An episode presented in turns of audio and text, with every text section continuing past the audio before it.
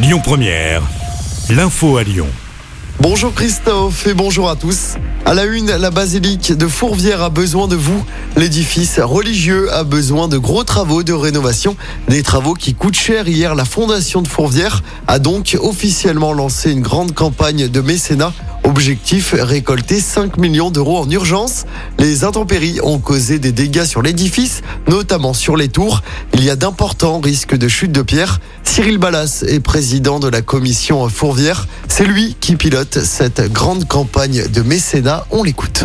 Il y a un danger si on fait rien. Il n'y a pas de danger aujourd'hui. Mais si on fait rien, il faut savoir que les travaux, plus vous attendez, plus c'est exponentiel en fait en termes de montant. Donc euh, si on dépense 5 millions maintenant pour pouvoir, euh, dans les 3 ans qui viennent, pouvoir faire des travaux, si on attendait, faudrait peut-être dépenser euh, 10 fois plus euh, dans 10 ans pour faire les mêmes travaux. Donc il est très important de les faire maintenant. Et c'est le musée en priorité qui a besoin en fait de rénovation euh, rapide pour pouvoir l'ouvrir et pour que ce site en fait soit vraiment un lieu culturel ouvert pour tous. Vous l'avez vu pour la Biennale d'art contemporain. On a utilisé l'espace du musée qui était- n'était pas rénové pour avoir euh, un espace et une exposition et ça a très bien fonctionné. On a eu vraiment beaucoup beaucoup de monde qui sont montés à Fourvière. C'était un beau moment. Et l'appel aux dons s'adresse aux entreprises, aux fondations, aux collectivités ainsi qu'aux particuliers. Plus de 640 000 euros ont déjà été réunis. Retour maintenant sur cette matinée très compliquée pour les usagers du métro B. Le métro était totalement à l'arrêt de 6h à 8h du matin. C'était à cause d'une panne du système de pilotage automatique. Des bus relais ont été mis en place. Un incendie hier soir à Rieux-la-Pape. Il s'est déclaré au cinquième étage d'un immeuble situé rue de Bruxelles. C'est un canapé qui aurait pris feu selon les premiers éléments.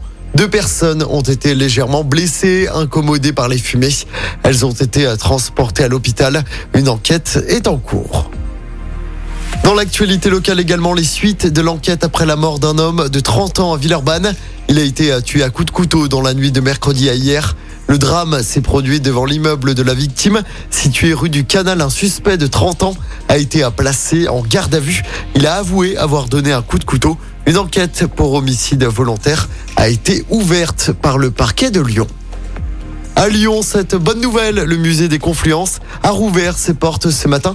Il est resté fermé toute la journée d'hier. C'était à cause d'une fausse alerte à la bombe. Un mail suspect avait été reçu dans la nuit de mercredi à hier. Le musée avait été évacué hier matin.